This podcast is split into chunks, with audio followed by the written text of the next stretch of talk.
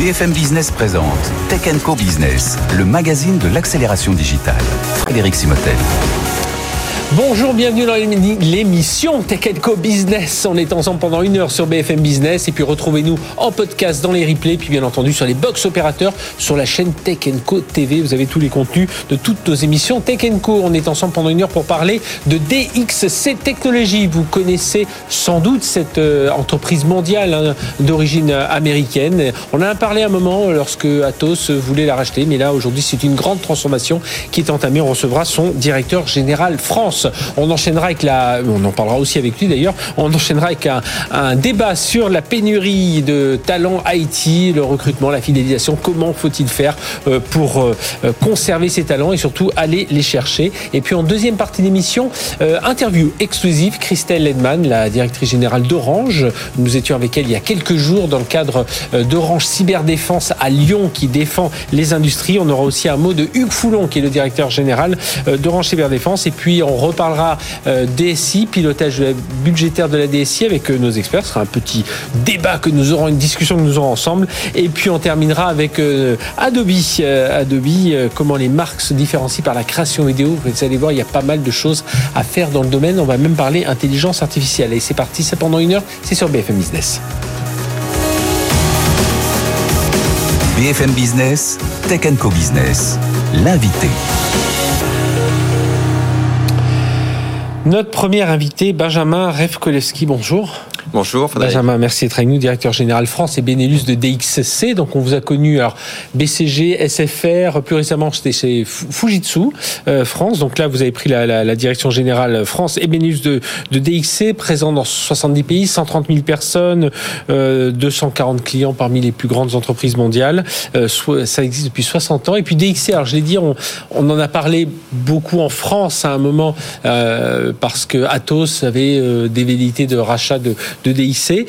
Euh, ça ne s'est pas fait. On était avant le, Covid. Et puis depuis 2019, on sent une grande transformation. C'est quoi la transformation de DIC aujourd'hui? Comment, voilà, quel acteur, euh, quelle, position vous avez aujourd'hui sur le marché? Alors DXC déjà est de retour euh, sur dans le peloton de tête. Oui. et donc on a un nouveau PDG depuis depuis trois ans, Mike Salvino. Et je voudrais revenir sur le D, le X et le C parce que c'est délivrer l'excellence à nos clients. Et pendant ces deux, trois dernières années, il y a un très gros travail et j'ai rencontré depuis, euh, depuis mon arrivée euh, en septembre une quarantaine de clients et je peux mesurer combien l'excellence au quotidien dans la qualité de service, qui est la dette au client, mhm. elle est euh, elle est au rendez-vous. Et donc toute cette transformation aujourd'hui, elle a permis d'atteindre ses fruits. Et d'ailleurs là, dans quelques jours, je peux vous donner en, en avant-première donc euh, l'étude White Lane Team Spirit qui va sortir, en fait, qui évalue tous les euh, les fournisseurs de services informatiques mhm. sur le marché français.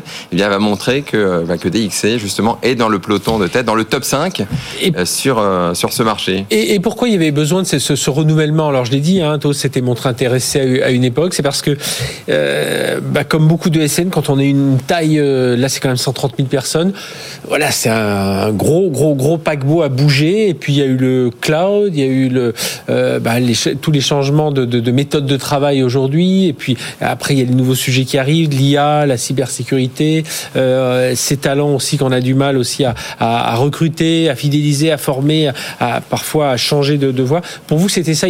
Beaucoup, beaucoup de choses à changer au sein de. Il y a une vraie transformation et un choix stratégique pour DXC d'accélérer sur les applications. Mhm. L'application, la data, l'analytique. Euh, donc toujours très présent sur les infrastructures. Donc, on accompagne nos clients dans le move to cloud, euh, mais il y a une vraie, un, vrai prix, euh, un parti pris d'aller d'accélérer sur les sur les sur les applications. Et notamment aujourd'hui, ben, sur le marché français, on accompagne euh, ben, le, le comité olympique, les Jeux olympiques Paris 2024, les Jeux olympiques paralympiques. Donc, sur tout le déploiement de, de leur ERP, mais aussi des retailers, des grands retailers sur le change management autour de l'implémentation applicative des ERP. C'est aussi, ben, j'ai aussi la chance d'avoir le Benelux, donc le gouvernement flamand, toutes les institutions, on les accompagne depuis 20 ans sur la migration applicative et on continue à, accélérer là-dessus. Pendant le Covid, je peux vous dire, il a fallu en quelques jours, parfois en quelques semaines, quelques jours, mettre en place de nouvelles applications pour servir le marché. Vous parliez à l'instant du, du, move to cloud. Aujourd'hui, ça veut dire que DXC travaille alors à ses propres data centers et ça, mais vous travaillez aussi, j'imagine, avec les, les, acteurs du cloud, alors qu'ils soient euh, bah, américains, forcément, hein, les, les, trois principaux AWS, Amazon Azure et, et Google Cloud. Et, aussi, OVH. Mais aussi, voilà, mais aussi les, Français, hein, les OVH. tout à fait. Et, et, donc sur, par exemple, Alstom, euh, mhm. grand client français, on les accompagne dans toute la simplification de leurs infrastructures IT et l'accompagnement vers le cloud Azure. Et DXC, ça se sait pas, mais le deuxième partenaire de, de consommation Azure en ah France à travers ses clients. Donc il y a un vrai accompagnement vers le cloud de manière sécurisée. Je pense que c'est l'ADN mhm. de, de DXC de savoir accompagner, opérer des systèmes critiques, que ce soit sur nos infrastructures ou sur le cloud. Euh, aujourd'hui, on a ces euh, de, de, de, optimisation de l'architecture IT. On est vraiment là. Les, les, entreprises cherchent. Il y a beaucoup de legacy, hein, beaucoup de, de, systèmes existants qui continuent à tourner. Il faut les moderniser. Il faut passer vers le cloud. Et, c'est aujourd'hui, c'est là où se situe un peu le, le cœur de, de métier de, de sociétés comme DXC. Oui, alors je pense qu'on parle d'infrastructure, d'accompagnement vers le cloud, mais finalement, c'est toujours tiré par l'applicatif. C'est parce mhm. que le cloud permet d'avoir par sa voilà la scalabilité, euh, la, capacité d'optimiser de manière euh, le, time to market, donc la rapidité de mise en place des applications euh, pour le business. Bah, c'est ça qui fait qu'aujourd'hui, bah, tous nos clients demandent à ce qu'on les accompagne vers le cloud. C'est en général, voilà, c'est pour développer plus vite, développer des applications encore plus réactives par rapport par rapport au business. Autre sujet qui arrive beaucoup aujourd'hui dans les DSI, c'est le numérique responsable. je vais englober ça on parle de sobriété énergétique, RSE, enfin il y a tout un tas de choses, mais voilà, c'est numérique responsable. On a compris. Ça, c'est un vrai enjeu aujourd'hui. Les entreprises, et elles ont un peu de mal parce que il faut, euh, il faut aller collecter de la data pour gérer tout ça. Il faut trouver des indicateurs, il faut quelques bons cas d'usage. Les données sont disséminées un peu partout. Comment vous réussissez à, à, les accompagner aujourd'hui? Ah, Il y a plusieurs dimensions. La première, c'est évidemment nous, voilà, on opère des data centers, donc on travaille là-dessus avec nos clients pour optimiser les infrastructures, la consommation, énergie verte. Euh, il y a un point important, c'est euh, le, on est chez DXC, on est d'abord virtuel. Donc d'abord à distance. Donc aujourd'hui, 95% de nos salariés en France ont choisi de travailler soit à 100% euh, à ah distance, soit euh, un jour par semaine euh, au travail. Donc 80% en télétravail. Donc il y a une vraie différenciation aussi, un modèle, ce qui fait mhm. des nouveaux modes collaboratifs.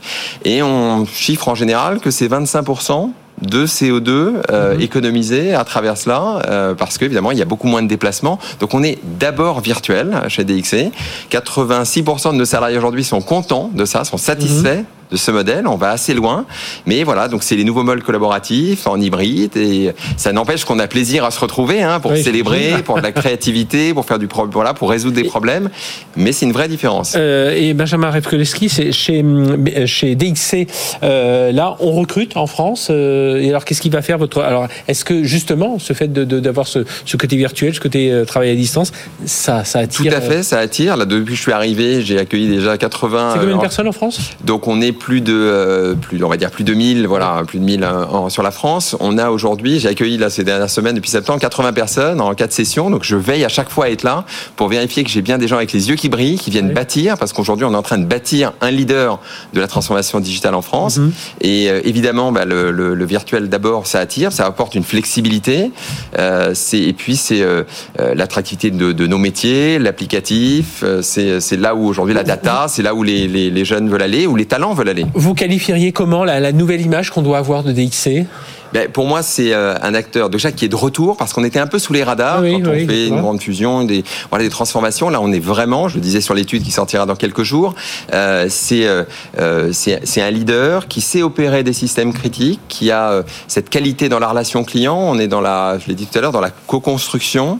on est dans l'adaptabilité. Les, les DSI que j'ai rencontrés ces dernières semaines nous le disent. Vous êtes mhm. différents parce que vous vous adaptez. J'étais encore ce matin avec un, un, voilà un DSI d'un groupe du CAC 40 qui me redisait, ben, avec vous, il y a à la fois l'expérience, l'encadrement technique, euh, l'expertise technique, mais il y a aussi cette flexibilité, cette adaptabilité euh, qu'on aime euh, chez, chez nos partenaires. Eh bien, merci d'être venu nous en parler de ce retour de DXC Technologies. Benjamin Revkoleski, donc patron, directeur général France et Benelux de voilà cette grande ESN mondiale que l'on qui revient au-dessus des, enfin dans le dans, le radar en tout cas du, du, du, marché. Merci d'avoir été avec nous. Allez, on va rester évidemment dans le monde IT. On va retrouver nos experts, nos débatteurs pour parler de, pénurie de, recrutement justement dans, dans l'IT. C'est tout de suite.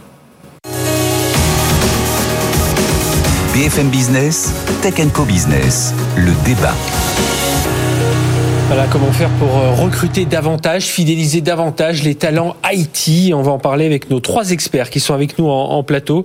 Euh, Samuel Masson, directeur d'Omnicel, bonjour. Bonjour. Samuel, merci d'être avec nous. Donc, euh, cabinet de recrutement sur les métiers IT digitaux, c'est plus de 50 recrutements par an et présence partout. Hein. Tout en France. C'était basé dans le sud de la France, mais maintenant voilà, ça, ça, ça couvre l'ensemble de la France, évidemment, des DSI, des CTO, des, des, des Chief Digital Officers et qu'il faut aller chercher partout. Et puis euh, ensuite, il faut les accompagner dans le recrutement. Et puis avec nous, pour parler de, de tout ça, Denis Roux, bonjour. Bonjour. Denis, merci d'être avec nous. Vous êtes directeur des systèmes d'information du groupe Innovi, qui est spécialisé dans le diagnostic médical. C'est 1,3 milliard, euh, milliard j'allais dire million, milliard d'euros de chiffre d'affaires, plus de 7600 salariés avec euh, des médecins, des biologistes. Euh, vous accompagnez 80 000 patients euh, par, euh, par jour, plus de 600 laboratoires. Enfin voilà, bien implanté dans cet univers de la santé. Et avec nous également Émeric Taspino. Bonjour. Bonjour. Émeric, directeur de la stratégie cloud chez Software, qu'on connaît bien ici, alors qui a bien progressé hein, en 4 ans, à croissance externe, euh, interne, chiffre d'affaires multiplié par 4 en 4 ans, 200 millions d'euros de chiffre d'affaires, vous êtes 1500 personnes, et évidemment, et 200 recrutements par an. Alors justement, euh, Samuel, première question, constat sur le recrutement, c'est la tension, on le dit ici chaque semaine. Est-ce qu'elle est la même, comme vous couvrez l'ensemble du territoire, uniquement grandes agglomérations. Alors vraiment, il faut aller. Euh, la France entière a besoin de, de talents IT. La France entière a besoin de talents IT. On peut travailler euh, sur des territoires euh, plus ruraux de temps en temps, mhm. tout simplement pour des TPE, TPE, qui ont un historique euh, dans la montagne ou sur des territoires qui ne sont pas des grandes métropoles. On, vit précisément effectivement la même chose. C'est des métiers qui ont toujours été en tension pour une partie de ces métiers. notamment, on entend souvent parler des, devs Java, par exemple, et depuis des années. Donc, des architectes de systèmes d'information. Des architectes, et évidemment sur les sujets des plus d'actualité. Hein, mhm. Euh, par exemple effectivement la sécurité, la data, on va retrouver effectivement des tensions sur tous ces métiers. On, dit depuis un certain nombre d'années, qu'on ne forme pas assez effectivement de personnel à Oui, ça c'est clair. Mais est-ce que du coup les, entreprises, on va en, parler avec deux d'entre elles, est-ce qu'elles ont tendance à revoir un peu euh, à la baisse parfois leurs exigences et se dire bah tiens, on va peut-être prendre quelqu'un qui a euh, sur les cinq critères clés que l'on demande, on va en prendre que trois et puis on va essayer de le faire avancer sur les deux autres? C'est forcément découplé aussi avec le salaire, avec le salaire, la proposition effectivement euh, de mission. Qu'est-ce qu'on a confié effectivement aux collaborateurs Il y a forcément des réflexions sur l'internalisation ou l'externalisation de la compétence. Mhm. On peut aussi travailler avec un prestataire externe et euh, enfin on peut revoir effectivement parfois des feuilles de route différentes. Après tout dépend aussi de l'urgence. Mhm. Parfois on a besoin de, collaborateurs opérationnels de suite. Donc à ce moment-là, peut-être qu'on va augmenter la métrique effectivement salaire pour être aligné par rapport à la réalité effectivement des candidats. Tout dépend. Émeric Taspino, comment on fait pour euh, voilà recruter 200 200 euh, personnes par an sur ce climat en tension? Ça s'appelle DL Software. Vous êtes en concurrence avec d'autres groupes, euh, certains voilà avec des, des, des, des, grandes marques, les Cap et tous ces gens-là. Euh, ben voilà, comment on fait pour attirer davantage, pour fidéliser aussi, parce que le but, c'est une fois qu'ils sont dans l'entreprise, c'est qu'ils s'en aillent pas au bout d'un an, un an et demi. C'est les garder sur le long terme et puis et répondre aux projets, parce qu'en face, tous ces gens-là, c'est pour qu'ils travaillent pour pour vos clients. Effectivement, c'est pas évident. On, on, est présent partout en, France également. Mhm. Donc on a vraiment des filiales qui sont implantées euh, à Nantes, à Brest, euh, à Chamonix, euh, un peu partout sur le territoire. Et on est confronté effectivement aux mêmes, aux mêmes problématiques. On n'a pas vraiment revu nos exigences de, de, recrutement à la baisse, même si c'est vrai que de toute façon, dans le domaine où on est, où tout va plus vite et y compris sur les innovations, c'est on, on, cherche un petit peu moins des gens experts sur toutes les technologies, mais plutôt des gens qui sont capables d'apprendre et d'évoluer et de monter rapidement c'est ça. Vous vous, vous êtes dit, enfin, euh, je pense qu'à un moment vous avez dit, on va pas chercher celui qui doit à la fois avoir 5 euh, ans d'expérience, connaître tel, type de technologie, avoir déjà piloté des projets, et puis en plus à un tel niveau de salaire. Allez, on se dit voilà, nous il nous faut quelques critères de base, euh, voilà, ou sur lesquels on peut peut-être être moins exigeant, et puis voilà, on va essayer de, recruter en tout cas, et puis de, former. C'est ça, c'est ça l'idée? Exactement. Et, puis on travaille aussi beaucoup sur l'attractivité quelque part de, de notre entreprise. Et pour nous, l'attractivité attractivité passe aussi beaucoup par la modernisation technologique de notre mhm. propre société. Et le fait d'être capable de travailler sur des nouveaux langages, dans des nouveaux, nouveaux types d'architecture, avec des nouveaux outils, c'est extrêmement important pour attirer les, talents. Euh, Denis Roux, euh, DSI du groupe Innovis, j'imagine que vous, pour recruter, c'est vous leur vendez un projet. Alors euh, évidemment, aujourd'hui, dans la, euh, dans la santé, hein, je dis, vous êtes au milieu de toutes ces professions, des biologistes, des pharmaciens, des, des médecins, vous travaillez avec des EHPAD, enfin voilà, vous êtes vraiment au cœur de ce système de santé. Et j'imagine que pour vous, bah, pour sortir un peu du lot et attirer des, des, talents dans, dans l'IT, c'est leur dire, voilà, nous, on a un vrai projet de bah, d'accompagner euh, des, des, personnes. Oui, quand on fait des recherches, on, s'appuie énormément sur les compétences métiers, aussi les connaissances métiers, puisque euh, nous sommes un service IT euh, au service d'un autre métier qui est la santé. Et, à ce titre-là, on n'est pas là pour gérer la quincaillerie, on est vraiment pour accompagner le métier. Et, et, il est très difficile de trouver des profils qui peuvent avoir cette connaissance technique et cette connaissance métier. Donc, on essaye de fidéliser nos, nos gens pour, pour qu'ils restent, mhm. qu'ils acquièrent cette compétence en interne et, et, sur de la connaissance technique pure qu'on peut trouver plus facilement à l'extérieur, on a tendance à pas mal externaliser. Est-ce que ça veut dire qu'il y a aussi euh, chez vous, il peut y avoir des, des gens des métiers que vous pouvez, euh, euh voilà, que vous attirez un peu euh, vers ces vers ces métiers IT, enfin, voilà, qui deviennent un peu plus numériques. Oui, oui, bien sûr, on a on a eu de la promotion interne, notamment chez des personnes de, du service qualité, oui. qui qui peuvent glisser vers l'informatique en ayant cette connaissance du métier, justement. Alors, c'est pour du paramétrage de logiciels, c'est pour, pour faire fonctionner le quotidien, mais c'est très important d'avoir cette double compétence. Euh, Samuel Masson, euh, domicile, les aspirations candidats, comment elles évoluent aujourd'hui? Parce que aussi, alors, on dit tous, ils veulent du travail, mais finalement, quand on y regarde, pas tous, ils veulent alors, du salaire. Enfin, quelles sont les, clés qui attirent aujourd'hui ces, candidats? Alors, Finalement, on se rend compte que tout le monde trouve. Hein quand même euh, chaussures, oui. à son pied. Il faut, faut, quand même être rassurant. Euh, nous, on trouve effectivement systématiquement les collaborateurs qui nous sont demandés par nos clients. Euh, c'est évidemment un travail en amont. C'est un mhm. travail en amont pour sur une recherche quel est le besoin effectivement au sein de l'entreprise, mais quelles vont être les aspirations effectivement candidats. Vous vous jouez, vous jouez ce rôle un peu de, de, de, de, temporiser un peu, de dire aux entreprises attendez, ce type de profil vous le trouverez pas. Euh, on va re-regarder de quoi vous avez besoin, vraiment besoin dans, dans, les qualités. On va plutôt aller chercher. Et de la même façon, les candidats et dire attendez, euh, vous n'êtes pas le champion du monde de, de, de tout ça. On va essayer de mieux voir vos qualités pour bien vous orienter. On va on va travailler du côté candidat sur le projet professionnel, est-ce qu'il mhm. est réaliste quelles sont ses vraies attentes Les attentes, elles sont en général sur les missions en premier. Hein. Est-ce que les missions effectivement font sens par rapport au projet professionnel du candidat? Bien évidemment, le salaire est structurant. Les questions de localisation d'un job, télétravaillable ou pas, euh, mhm. ultra important. Et on va accompagner de l'autre côté, non seulement sur la partie technique nos clients, mais aussi sur la partie humaine. Très souvent, on a des clients qui ne sont pas conscients de leur talent, de leur de leur talent, de leurs atouts, ah leurs critères finalement d'attractivité. Et on va travailler effectivement pour accélérer tout ça, mettre en avant et trouver des gens qui vont être en phase avec le projet d'entreprise mhm. ou le projet de la collectivité quand il s'agit effectivement d'institutionnel.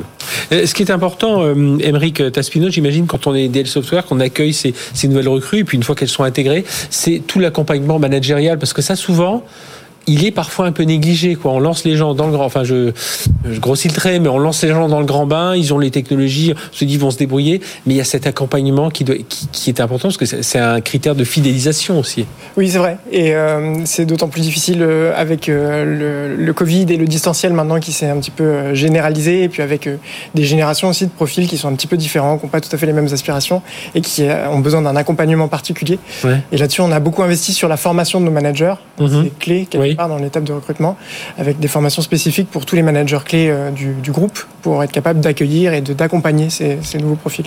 Ça, c'est un point important aussi pour un DSI aujourd'hui. Alors, il y a évidemment toute cette partie architecture IT, vous devez en être garant, mais par rapport à tout cet aspect management, de repérer un peu les personnes qu'il va falloir suivre un peu d'un peu plus près, parce que euh, voilà, pour pas qu'elles s'éparpillent ou qu'elles qu prennent confiance en elles, et puis celles qui pourront vivre un peu plus euh, de façon indépendante, même dans le, dans le cadre d'un projet très précis.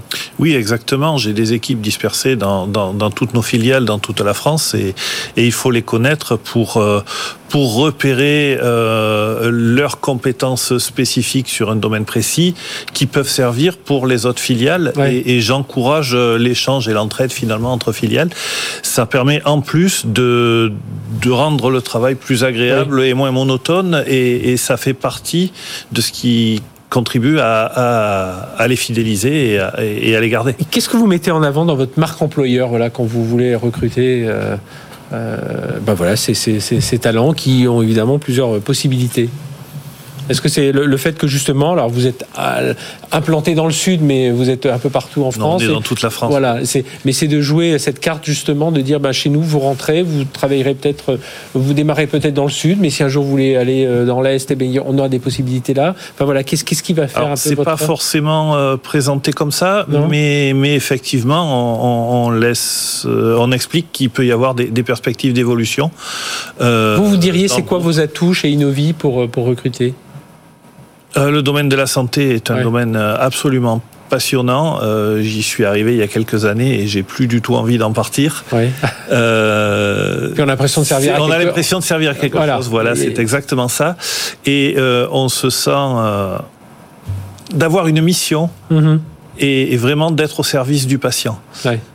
Ça, ça c'est quelque chose aussi euh, dans, les, dans les sociétés comme Dell Software qui joue l'intermédiaire un peu entre euh, ces, enfin, avec ces, ces entreprises, c'est euh, bah, trouver, parce qu'on est tous à chercher du sens, hein, et, et, on entend beaucoup d'entreprises. Moi, j'ai même entendu des gens qui étaient dans des, bah, dans des, des, des grands hyperscalers américains et qui m'ont dit oui, mais là, on était dans le truc. Moi, il fallait que je trouve un projet d'entreprise qui donne du sens. Et vous, j'imagine, c'est ça, oui, tout à fait. chez Dell Software.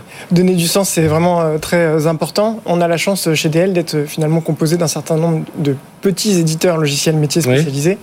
Oui. Et euh, quelque part, travailler chez DL, c'est travailler sur un logiciel métier qui a euh, un impact concret sur le quotidien. C'est le, le, RP des pompiers, c'est mm -hmm. le RP des boulangers, c'est ouais. le RP des agences immobilières. Donc on est en lien avec un métier. Exactement, exactement. Et, et, et ça, c'est un point important, Samuel de... ah, C'est très important, c'est-à-dire l'utilité, euh, d'abord, la contribution, que le collaborateur soit conscient de sa contribution dans l'entreprise, et ensuite le sens, effectivement, au niveau sociétal c'est pas les mêmes candidats que je vais faire travailler effectivement sur un propos, par exemple, de l'écologie, qui est mmh. forcément très fédérateur j'ai beaucoup plus de candidatures sur ce type de propos, forcément. Ouais. Et aussi, il y a des gens qui sont férus de technologie, ils vont souhaiter effectivement faire avancer effectivement les technos. Donc on a des attentes et des aspirations qui sont différentes. Le sens, c'est pas la même chose pour tout le monde. Ah oui. Le sens à 1800 euros, c'est peut-être plus effectivement euh, le salaire qui va tomber à la fin du mois et l'équilibre effectivement mm -hmm. qu'on retrouve au niveau personnel sur des postes de, de direction. Le sens, ça peut être d'amener une équipe à une performance, ça peut être de transformer effectivement les choses. Le, le sens est il s'agit de le, le repérer, ah oui. de le repérer au sein de l'entreprise. Du coup, ça fait partie effectivement de ses atouts. Oui, puis, et puis de s'assembler avec des humains qui vont faire les, avancer les projets. Et puis selon les étapes de sa carrière, on va faire plus attention à certaines voilà. choses que, euh, que d'autres. Il y a des étapes différentes. Vous, vous, vous, vous parliez à l'instant de ce côté euh, euh, environnement. Est-ce que ça, c'est quelque chose qui a, qui a, changé là tous les deux dans, dans les, les, les, les aspirations des candidats que vous retrouvez, c'est-à-dire l'éthique, le RSE, voilà l'environnement. Euh, Émeric Taspino, est-ce que ça vous le ressentez vraiment au quotidien où les gens, quand vous leur demandez aux candidats, vous avez des questions, hop, ça, ça ressort tout de suite. Oui, le, la, la, la, politique RSE, on a de plus en plus de questions de la part des candidats directement sur, sur ces sujets-là. On a mis plein de choses en place pour répondre à ces sujets-là. Avec, on a des filiales, par exemple, qui vont travailler sur des euh, vélos de fonction électrique, mm -hmm. euh, justement pour essayer d'avoir un meilleur impact écologique. Euh, et puis même d'un point de vue technologique, le fait d'aller sur le cloud, on, on, le présente aussi comme un projet qui vise à réduire notre empreinte carbone. Oui. Et ça, c'est quelque chose de très apprécié par les candidats. Vous repérez ça aussi, euh, Denis chez, chez Innovi? J'ai pas trop eu de questions. Pas, pas sur, sur des entretiens là-dessus. Alors on essaye effectivement d'avoir euh, une IT euh, un peu plus verte, effectivement, mmh. des sujets oui. de cloud aussi. Mais c'est pas encore, enfin, voilà, c'est pas encore arrivé. Mais c'est pas encore arrivé. Les gens vont plus regarder le côté santé, projet, euh, oui. et puis euh, projet architectural.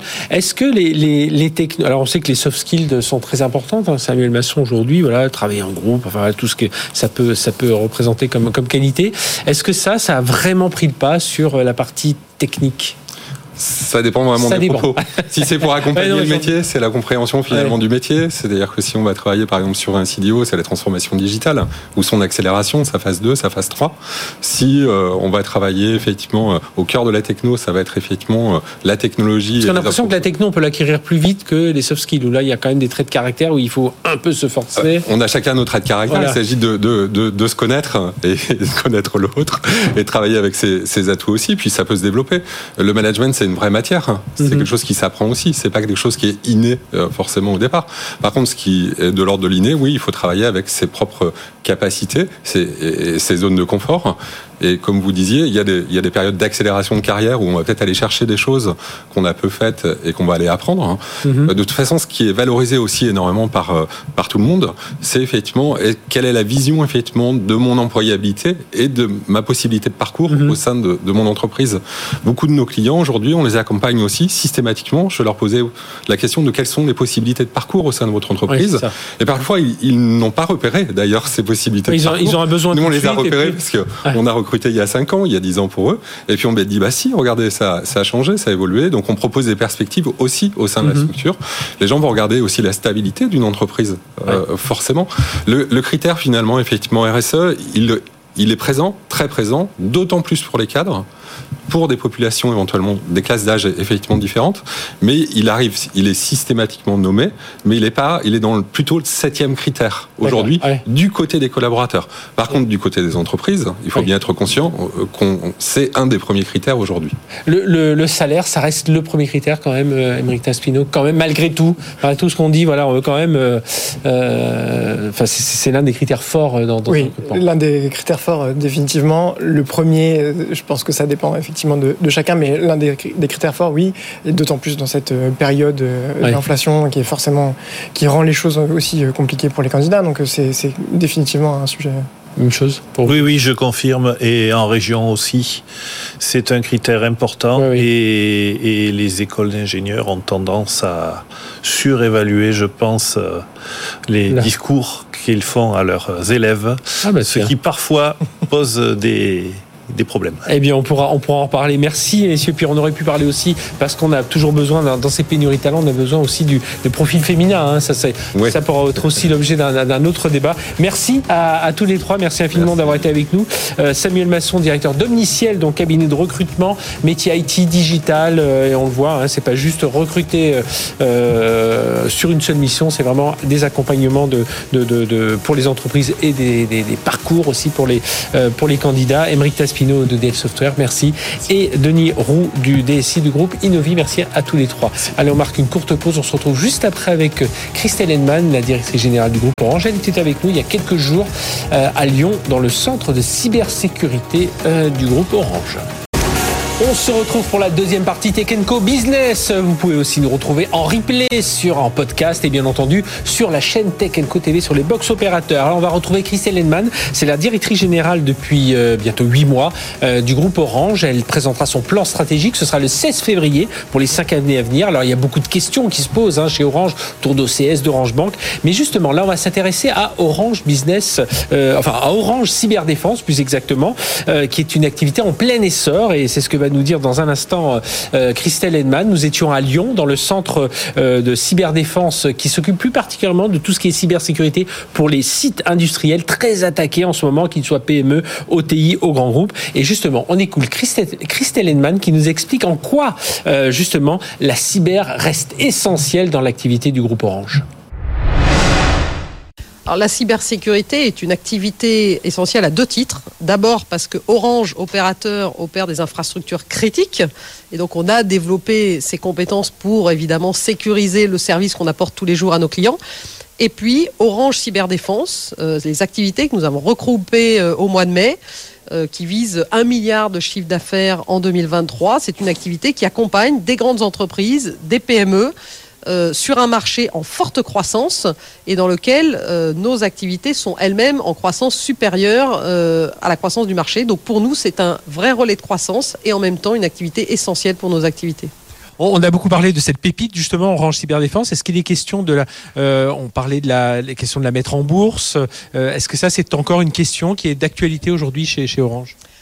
Alors c'est vrai que c'est une question qu'on me pose et moi la, réponse que je fais c'est qu'on a une ambition de croître cette activité euh, et c'est d'abord un projet industriel. Euh, et donc c'est ce dont on parlait ce matin, euh, une ambition de croissance et organique et non organique. On l'a montré puisqu'on a racheté il y a deux semaines deux sociétés en Suisse qui viennent compléter notre savoir-faire. et c'est ce qu'on fait déjà depuis un certain nombre d'années. Hein. Orange a beaucoup investi pour créer cette activité, Orange Cyberdéfense.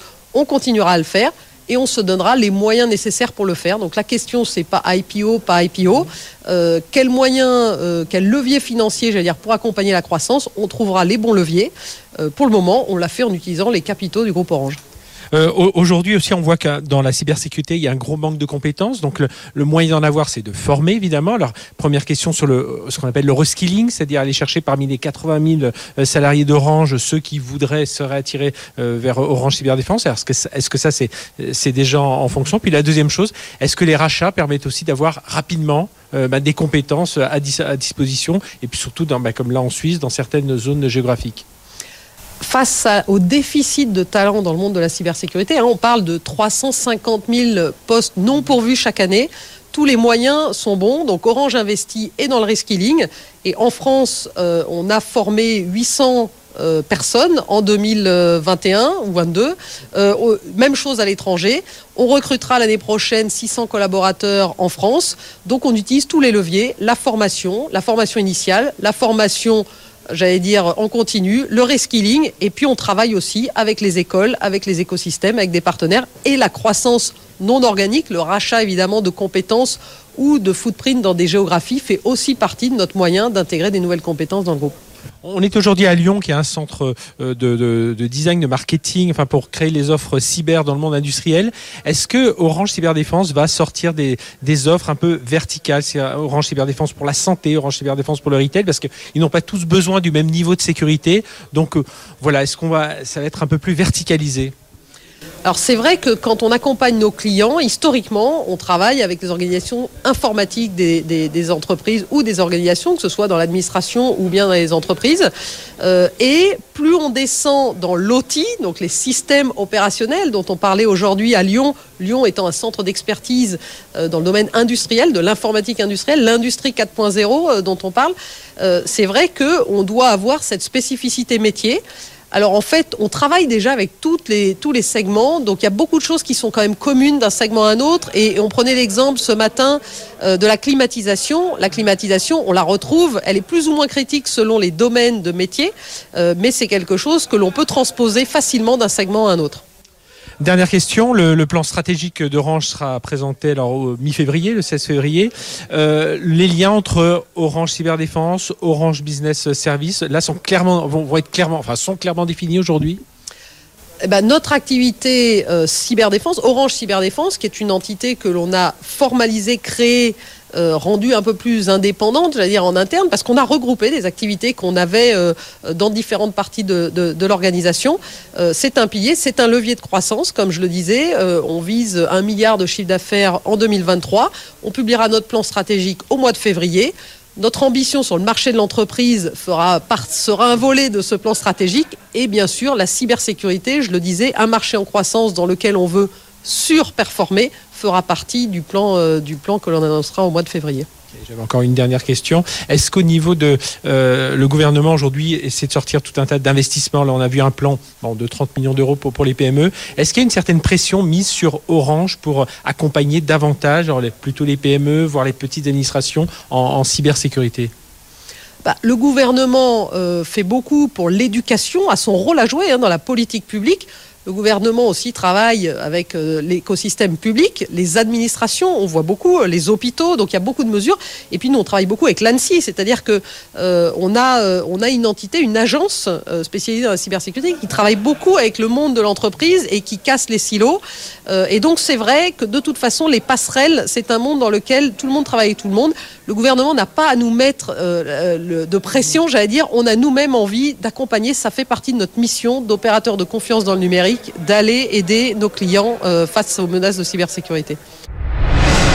Voilà, c'était Christelle Edman, directrice générale du groupe Orange. On la retrouvera bien entendu en février pour la présentation du plan stratégique. Et puis, euh, à l'occasion de ce déplacement à Lyon, au centre euh, cyberdéfense euh, sur les sites qui s'intéresse notamment à la cyberdéfense des sites industriels, nous avons rencontré Hugues Foulon, c'est le directeur général d'Orange Cyberdéfense. C'est 2700 personnes aujourd'hui. Et puis, ils ont fait des, gros recrutements. Ils viennent de, des gros rachats, pardon. Ils viennent de racheter les, Suisses CSRT, Telsis.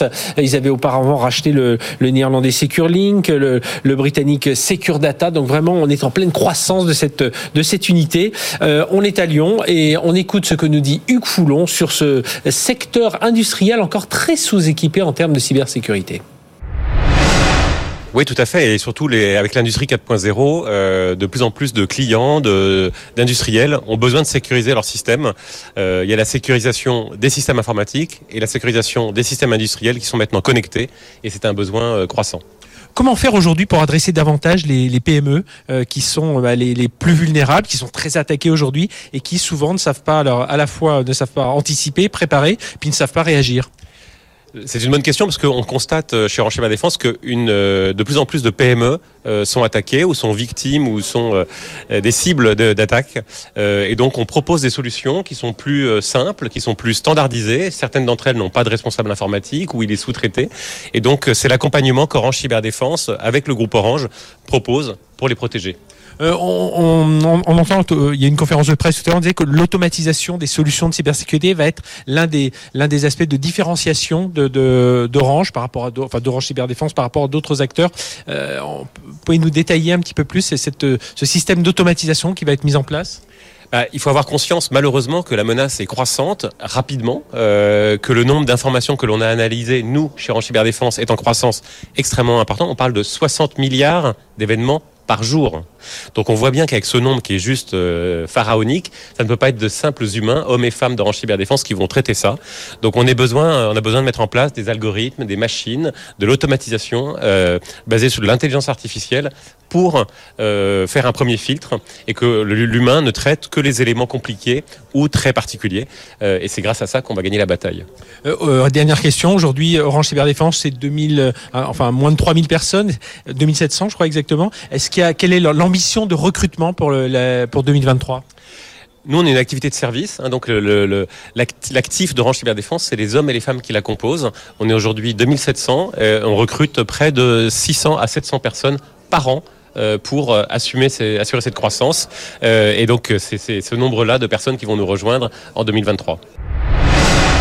Voilà, c'était euh, Hugues Foulon, le directeur général d'Orange Cyberdéfense. On va continuer à parler IT maintenant avec nos invités euh, et justement parler du pilotage budgétaire de la DSI. En ce moment, c'est un peu sous contrainte.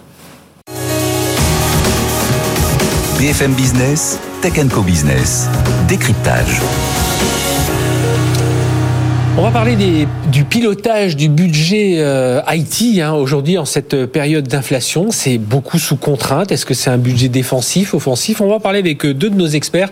Ils sont avec nous. Didier Lejeune, bonjour. Bonjour. Didier, merci d'être avec nous. Vous êtes président de SCC France. C'est un groupe de distribution et de services IT euh, d'origine britannique. Je pense que beaucoup de gens le vous connaissent évidemment. C'est plus de, de près de 4 milliards d'euros de chiffre d'affaires au niveau Europe. C'est la moitié en France. Hein. C'est un, un, groupe 6000 clients. Combien de collaborateurs collaborateurs en 3500. 3500. Donc euh, voilà, vous accompagnez les entreprises évidemment au quotidien. Et puis avec nous, Stéphane Asquette, bonjour. Bonjour. Stéphane, président du groupe Gility.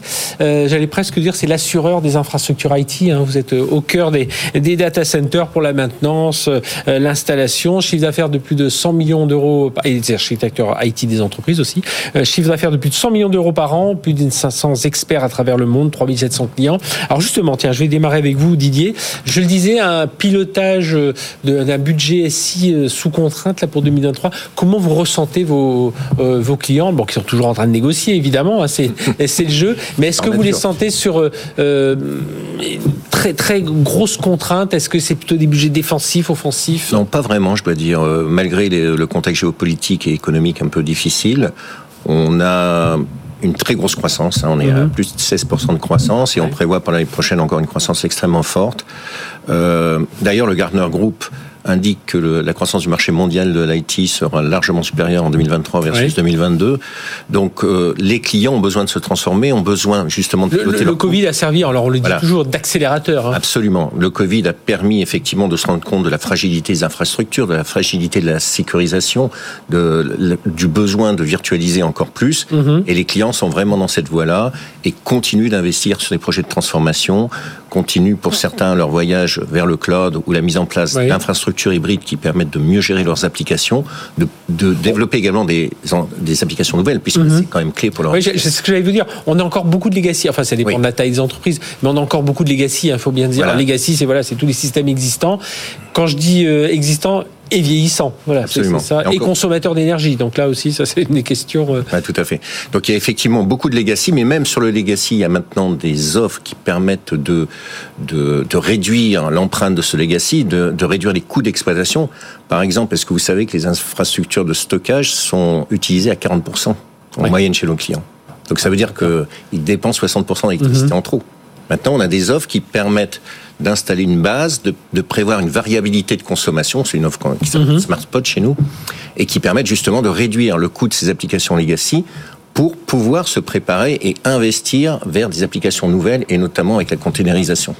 Donc il y a euh, Stéphane Escouet, il, il y a, un moyen aujourd'hui sur ces sur ces budgets de continuer à investir parce que il y a un moyen bah, euh, déjà d'avoir un peu plus d'argent auprès de cette direction générale, direction financière, mais aussi de trouver des sources de euh, d'identifier des, des, des, sources euh, voilà de, de, de euh, où on, on, gagne de, enfin on gagne de l'argent, où on dépense moins, voilà, des sources d'économie. Voilà, je vais je vais y arriver, des sources d'économie dans d'autres secteurs de, de son architecture. Bah, tout à fait. Moi, je partage le, point de vue. On est effectivement sur des budgets DSI qui ne sont pas défensifs, mhm. Ils sont plutôt sur euh, l'accompagnement des métiers, à continuer à transformer l'entreprise et vraiment cibler les projets prioritaires qui vont permettre de, créer de la valeur pour, pour la société. A contrario, bah effectivement, avec euh, les problématiques d'inflation et le contexte global qu'on connaît maintenant depuis euh, comment quelques quelques années maintenant, il y a des sources d'économie à réaliser et effectivement, les DSI jonglent on va dire que le DSI 2023, ça va être un jongleur entre répondre aux problématiques métiers, continuer à développer l'entreprise et les outils d'entreprise, et puis de l'autre côté, bah, essayer de maîtriser les coûts en proposant, bah, comme on le fait nous, la globalisation d'un certain nombre de contrats, externaliser certaines fonctions, mhm. euh, mieux gérer aussi les compétences techniques, puisque c'est aussi un, mhm. gros sujet euh, qui est euh, maintenant assez permanent chez les, dans tous les DSI. Donc de regarder comment on peut trouver des sources d'économie, le stockage en est une, le réseau en est une autre. Euh, la migration vers le cloud peut permettre de faire certaines économies. Prolonger certains équipements, certaines activités euh, quelques années de plus peut aussi permettre de faire mhm. euh, un certain nombre d'économies. Donc ils ont à jongler entre des priorités sur des applications plus dynamiques avec des projets plus cloud et essayer de regarder sur le legacy comment on peut optimiser ce qui va rester dans le data center. Et ça, vous le ressentez parce que vous travaillez tous les deux dans notamment vous, la GIT, euh, pharmacie, automobile, chimie, banque. Enfin voilà, vous êtes dans l'ensemble des secteurs. Ça, c'est multisecteur. Enfin, il y a tous les secteurs. On, est, oui, euh, il n'y a pas de différence dans le secteur, même dans le secteur public. Mhm. Il y a un gros investissement sur la, vers l'agilité. Et, aujourd'hui, alors on voit, moi, je me souviens avoir vu des, des, sites de, grandes compagnies d'assurance qui me disent, moi, mon, mon, truc, c'est que j'ai 80% de mes coûts, c'est des coûts sociaux. Euh, j'ai 20%, c'est mon coût d'architecture. parfois, ben, je mettrais un peu plus de gens euh, alors soit je coupe des, prestataires, soit je coupe euh, bah, des gens qui doivent partir euh, en retraite, je les pousse à partir un peu avant, et là j'arriverai à une équation budgétaire. C'est ça qui est compliqué aussi pour les DSI. On leur dit d'aller chercher dans ces 20%, alors qu'ils bougeraient un peu le curseur dans les 80%, ils s'en sortiraient mieux. Mais leur vrai challenge, c'est la compétence. Parce que pour mettre en place ces nouvelles applications, ces nouvelles technologies, il faut, beaucoup de compétences qui sont très rares. Chez vous comme chez eux d'ailleurs, oui, chez, voilà. chez nous comme chez eux. Et moi, je vois une croissance très forte de notre business assistance technique, par exemple. Mhm. Et, et service au sens large. Donc ça veut bien dire que les clients ont besoin d'aide, ont besoin de support pour mettre en œuvre ces, ces, ces applications, ces nouvelles stratégies, ces, ces, nouveaux moyens aussi de sourcer, d'approvisionner, de, de gérer. De, de, de, mettre en place des KPI pour vraiment réduire les coûts de chacun des compartiments. Et il y a, y a, des économies à faire euh, réellement importantes. Parce qu'on sent en plus ces entreprises qui cherchent à, euh, alors selon les métiers, mais je parlais de la pharmacie, l'automobile, la chimie, enfin la, la banque, ça, d'orienter beaucoup leurs équipes SI vers les métiers de façon. Et puis, euh, bah, du coup, ils se tournent vers vous pour euh, cette partie voilà. architecture technique. C'est exactement ça. Oui, l'architecture technique, et mais également le le conseil, l'optimisation, le, pilotage, l'amélioration des process. Les process sont extrêmement compliqués chez nos clients. Rien que fluidifier les process avec nous, mettre en place des, technologies de punch-out, des, sites d'e-commerce, des choses comme ça, ils ont énormément à gagner chez eux. Et avec en plus des KPI qui leur permettent de, vérifier les coûts, de permettre de suivre les équipements, de maîtriser les logiciels. Le logiciel, mhm. c'est un poste extrêmement important chez nous. Mhm. Donc, on peut vraiment les aider à réduire leur facture. Des, des, spécialistes chez vous, l'un comme chez l'autre, euh, Stéphane Asquette, euh, président du groupe GIT, voilà, de, euh, bah, de, cette, de tous ces indicateurs, de toute cette data pour les aider, les accompagner au quotidien là-dessus. Oui, tout à fait. Aujourd'hui, il cherche comment, effectivement des sources d'économie et les problématiques de, comment, de, d'expertise sont des éléments qui sont importants. Mhm. C'est rare, comme on l'a dit. maintenant, il cherche plutôt à essayer de globaliser, d'externaliser tout un pan d'activité qui n'est pas forcément primordial pour la stratégie globale de l'entreprise et à confier à des spécialistes comme nous mhm. euh, bah, un certain nombre de, de, périmètres complets. On va pouvoir nous proposer des solutions globales entre la partie justement maintenance, la partie euh, service qu'on va pouvoir offrir sur toute cette infrastructure et derrière le maintien des conditions en conditions opérationnelles et le maintien des compétences. Mhm. Parce qu'aujourd'hui, effectivement, ils doivent jongler entre parfois des morceaux euh, de, systèmes d'information qui sont un peu vieillissants. La nouveauté avec le cloud, ce sont des compétences qui sont très différentes. Et puis, et puis les, gens n'ont pas envie de rester sur le truc vieillissant, ils ont envie d'aller aussi sur le cloud. ça dépend de cet équilibre aussi. Ça dépend de l'âge, ça dépend. Moi, on a, on a, dans notre dans mon écosystème, j'ai un écosystème d'experts euh, qui ont un certain âge, faut bien le dire, et qui sont ravis de pouvoir euh, continuer, continuer cette technologie. Par contre, ils sont rares, donc ils sont chers. Donc on est ravis de les avoir et, de les mettre à disposition de, tous nos clients.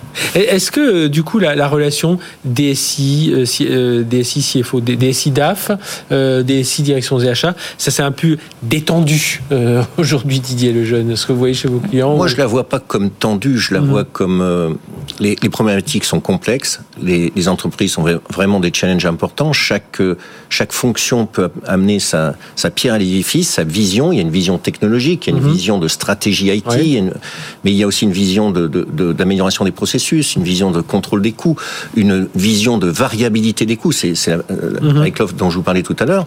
Ça permet vraiment à un DAF de, coller ses investissements informatiques ou son utilisation informatique par rapport à ses budgets, par rapport à la croissance de l'entreprise, etc. Mhm. ça, veut dire aujourd'hui, euh, Stéphane Assouette, que les, les DSI, alors ils savaient le faire avant, mais aujourd'hui ils sont encore plus au courant. Là, on parle, on parle de, de FinOps dans, dans le cas du, du, cloud, mais de, de mieux maîtriser ce que disait Didier à l'instant. Euh, leur ROI, ils ont davantage d'indicateurs. Ils ont l'œil beaucoup plus sur ces, sur ces indicateurs-là. Ils l'avaient avant, mais encore plus aujourd'hui? Bah oui, tout à fait. Aujourd'hui, le, le, DSI travaille complètement avec le CFO. Il n'y a pas de, je pense qu'il n'y a pas qu'il y ait de barrière aujourd'hui mhm. entre les deux. et surtout pas de confrontation. Euh, c'est vraiment euh, comme une synergie entre les deux. D'un côté, on a le spécialiste de, des coûts et de la maîtrise des coûts. De l'autre côté, on a l'expert technique et opérationnel, le DSI. Et vraiment, les deux aujourd'hui travaillent vraiment en bonne intelligence pour euh, bah, dégager des, des sources d'économie, pour pouvoir mhm. réinvestir derrière. C'est ça, c'est ce que j'allais dire. Parce que là, il nous reste une minute pour conclure. Mhm. C'est ça, c'est il faut, il reste des budgets aujourd'hui pour aller vers l'innovation, parce que c'est là où se fera la différence aussi des entreprises françaises de façon générale. Bah, D'autant plus dans cette période un peu euh, compliquée où euh, l'entreprise, les entreprises vont se différencier par rapport à leurs concurrents en innovant. Mhm. Donc on ne peut pas, au niveau de l'informatique, qui est au service des métiers partir dans une dynamique de réduction ou de maîtrise uniquement des coûts. On a besoin de dégager des sources d'économie pour pouvoir réinvestir pour le métier et pour pouvoir aller chercher du business et pour pouvoir chercher les revenus de demain. C'est ce qui a changé, euh, Didier. On a, on a connu d'autres périodes aussi du secteur informatique, mais ah, il y a quelques années où on coupait, euh, on dit attendez, on va déjà tenir ce qui, ce qui marche et puis l'innovation, on va avancer. Impossible de couper. C'est la survie de l'entreprise qui est, qui, qui, qui est en jeu c'est l'offre business des clients, c'est leur compétition par, rapport à leurs concurrents. Et donc, au contraire, il faut aller résolument vers un investissement et une transformation. Eh bien, merci à tous les deux d'être venus nous éclairer hein, sur ce pilotage budgétaire et, plutôt sous un angle optimiste. Hein. Alors évidemment, beaucoup de travail, beaucoup de contrôle d'indicateurs. Merci à tous les deux. Didier Lejeune, donc président de SCC France, et Stéphane Asquette, président du groupe Giliti. Allez, on se retrouve dans un instant. On va parler image avec euh, notre invité suivant qui vient de chez Adobe. BFM Business, Tech Co Business, la chronique expert. Il n'y a pas que les influenceurs qui peuvent se démarquer en faisant des plus belles images, par de plus belles créations, un plus beau design. Il y a aussi les, entreprises. On va en parler avec Frédéric Roland. Bonjour. Bonjour. Frédéric, merci d'être avec nous. Vous êtes en charge des, engagements stratégiques chez, chez Adobe. Alors, on le sait, hein, la création vidéo explose. Hein. On, regarde plus des vidéos que, que, que l'on ne, ne, lit aujourd'hui, alors que ce soit dans un cadre personnel, mais aussi dans un cadre professionnel. Il faut dire, les technologies sont, alors, je ne vais pas dire plus simples à Adobe, parce que derrière, il y a quand même du boulot, mais plus simples à utiliser. Tout, tout, à fait. Et puis c'est aujourd'hui l'explosion de la vidéo devient une opportunité euh, pour, pour les marques. Mhm. euh, et effectivement, les marques n'ont pas forcément euh, les, les, compétences pour pouvoir appréhender ces technologies-là. Et on voit le, le, le, sur selon les dix dernières années, on a vu une, une amélioration, une simplification de ces technologies-là pour les rendre plus accessibles à, à tout à mhm. chacun, de manière à s'approprier et à, et à pouvoir raconter sa propre histoire. En, en, plus, ce qui est intéressant, Frédéric Roland, c'est qu'aujourd'hui, on, on veut faire, on peut faire travailler plusieurs métiers en même temps. Avant, il y avait le, le, designer, le concepteur qui travaillait dans son coin, quelqu'un qui venait par-dessus, qui a ramené de la couleur. Enfin voilà, mhm. tous les métiers arrivaient, travailler les uns derrière les autres. Là aujourd'hui, avec les outils, bah, notamment ceux d'Adobe, on peut être en collaboration, même à distance. Tout à fait, tout à fait. C'est un enjeu. La collaboration est devenue aussi un enjeu important parce que la, la, lié à la technologie vidéo, c'est pas, c'était pas très simple de partager des vidéos auparavant.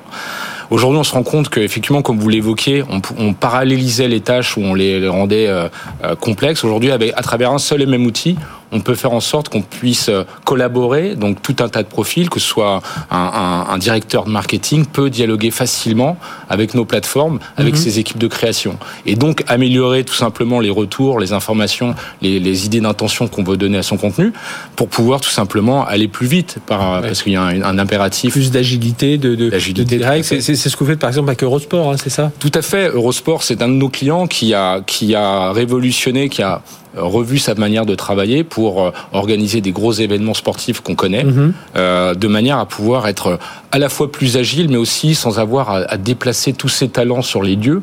Donc, c'est-à-dire comment travailler euh, à travers une plateforme où on n'est pas dépendant du lieu, où tous les talents peuvent se connecter et faire leur travail naturellement. En plus, en plus avec des contenus qu'on peut retrouver sur son mobile, en replay, sur une télé en, en linéaire. Enfin voilà, il y a tous ces formats-là qui, qui arrivent. Alors justement. Euh, euh, pour se différencier aussi, on doit être créatif. Alors mm. c'est une des, une, des, des c'est dans l'ADN hein, d'Adobe. Mm. Tous ceux qui ont utilisé vos outils savent que voilà, au départ c'est c'est mm. pas que du PDF. On est bien au-delà. Euh, pour ceux qui, qui, qui, qui, connaissent juste cette partie-là, c'est vraiment tout un univers chez, chez Adobe autour de la création, le design. Et là, on peut apporter du contenu de plus en plus riche. Enfin, les outils le permettent aujourd'hui. Hein les outils le permettent, tout à fait. On voit que avec l'explosion des contenus, euh, aujourd'hui, une histoire peut être la même euh, racontée par plusieurs personnes qui peuvent avoir leur smartphone sur un lieu. Mhm. On se rend compte que pour se différencier, il va falloir aller plus loin dans la créativité, rajouter du graphisme, rajouter de la pédagogie pour expliquer une, un contexte, donc avec du, de l'animation graphique. Donc on voit que cette notion, cette technique devient euh, très demandée de la part de tout à chacun. Mhm. Mais aussi, on se rend compte que maintenant, la 3D euh, devient aussi un élément intéressant pour pouvoir rendre son contenu plus engageant, parce que faire une vidéo, c'est bien, mais ce qu'il faut, c'est la rendre engageante avec son audience. Mhm. Donc c'est par cette qualité-là qu'on se rend compte aujourd'hui que les, les, marques se différencient. Ce que vous faites avec Brut d'ailleurs, hein, c'est ça? Exactement. Brut, c'est un, un, exemple qui qui est euh, très euh, qui parle à tout le monde. C'est-à-dire qu'aujourd'hui, on se rend compte que c'est devenu la plateforme média pour les jeunes. Pourquoi? Tout simplement parce qu'ils savent parler à travers euh, à la fois la durée du contenu, mais à la fois la, leur signature graphique. Euh, parler à une audience qui permet tout simplement de voir quelque chose en une minute, en cinq minutes et de s'informer, et évidemment depuis son smartphone, qui est, euh, ce qui est un point aujourd'hui euh, important. Eh bien, merci Frédéric Roland d'être venu nous parler de tout ça. J'ai encore plein de questions, notamment sur euh, l'IA, l'intelligence artificielle, hein, qui vient se rajouter à, à, tout ça dans votre team. Ce sera l'occasion d'une autre chronique de l'expert. Merci Frédéric Roland en charge des engagements stratégiques chez Adobe. Merci de nous avoir suivis. BFM Tech Co Business est terminé, mais on se retrouve la semaine prochaine, même heure, même endroit, et puis en replay en podcast et puis bien entendu sur les chaînes Tech Co TV, toutes, euh, qui fonctionnent toute la journée, toute la nuit. Allez, à très bientôt sur BFM Business.